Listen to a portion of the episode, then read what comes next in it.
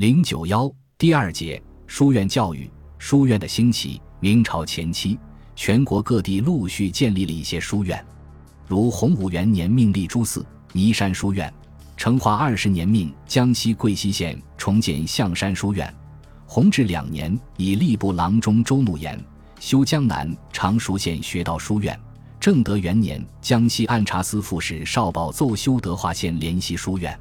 不过，明前期的书院数量并不很多。如安徽省明代书院共建九十八所，而洪武一招仅有七所；广东省明代共建书院一百六十八所，而洪武至成化仅建十五所。这与当时学校教育的兴旺形成鲜明的对照。究其原因，与学校科举的发达及书院讲学内容的陈腐有着很大关系。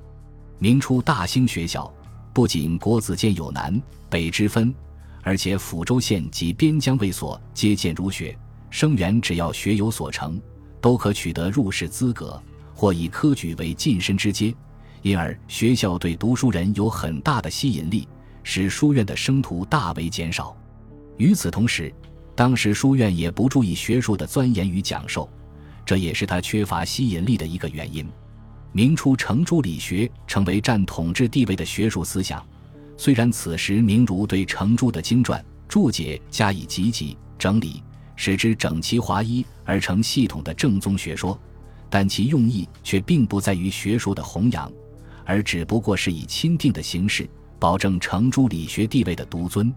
独尊之下，学子谨绳墨，守法度，举自然，当然无需讲究学术。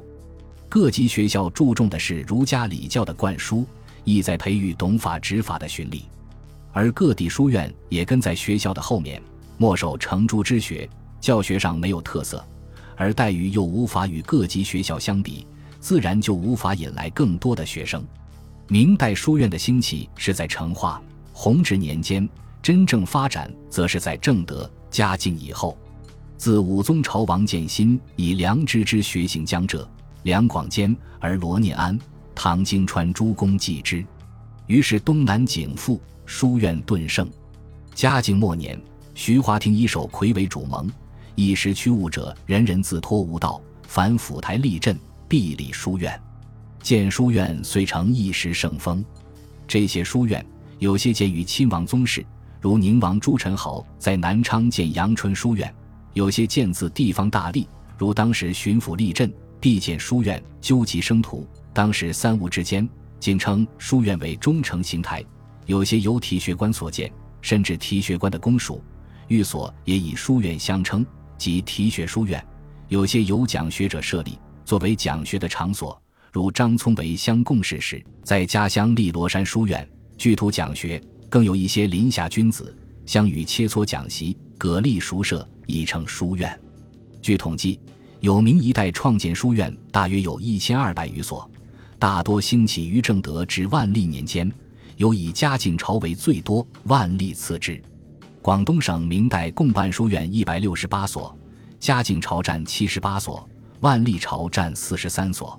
安徽明代共办书院九十八所，嘉靖朝占三十八所。江苏省成化至嘉靖年间共建书院三十所，其中成化年间创办两所，弘治年间创办三所，正德年间创办七所。嘉靖年间创办了十八所。从书院的分布情况看，以江西、浙江两省最为发达，广东次之。从地域看，长江流域居首位，珠江流域次之，黄河流域居第三位。明中叶以后，书院的逐步兴盛与学校教育的败坏有关。在科举日重、学校一轻的情况下，学校生源无心向学，读书之事形同具文。面对学校教育的衰败，一些理学家为拯救时弊，纷纷创设书院，以弥补学校教育的不足。名人石协行在《明德书院记》中也谈到书院之设的作用：“凡以萃俊而专业也，业专则理明，理明则是习端而知向方。是书院者，辅学以成俊者也。”王守仁兴复讲学以后，刘封所备，轻动朝野。于是近身之士与一役之老，竞相联讲会、立书院，皆以商讨学问，传播自己学派的观点。不同学派的讲学宗旨各异，促进了学术的争鸣与交融。这种争鸣的风气也大大推动了书院的复兴。另外，一些著名学者去世后，他们的弟子往往也创办书院，著词奉祀。如王守仁去世后，他的门人邹守义在嘉靖十三年分别建复古、连山、富真书院以祀守仁。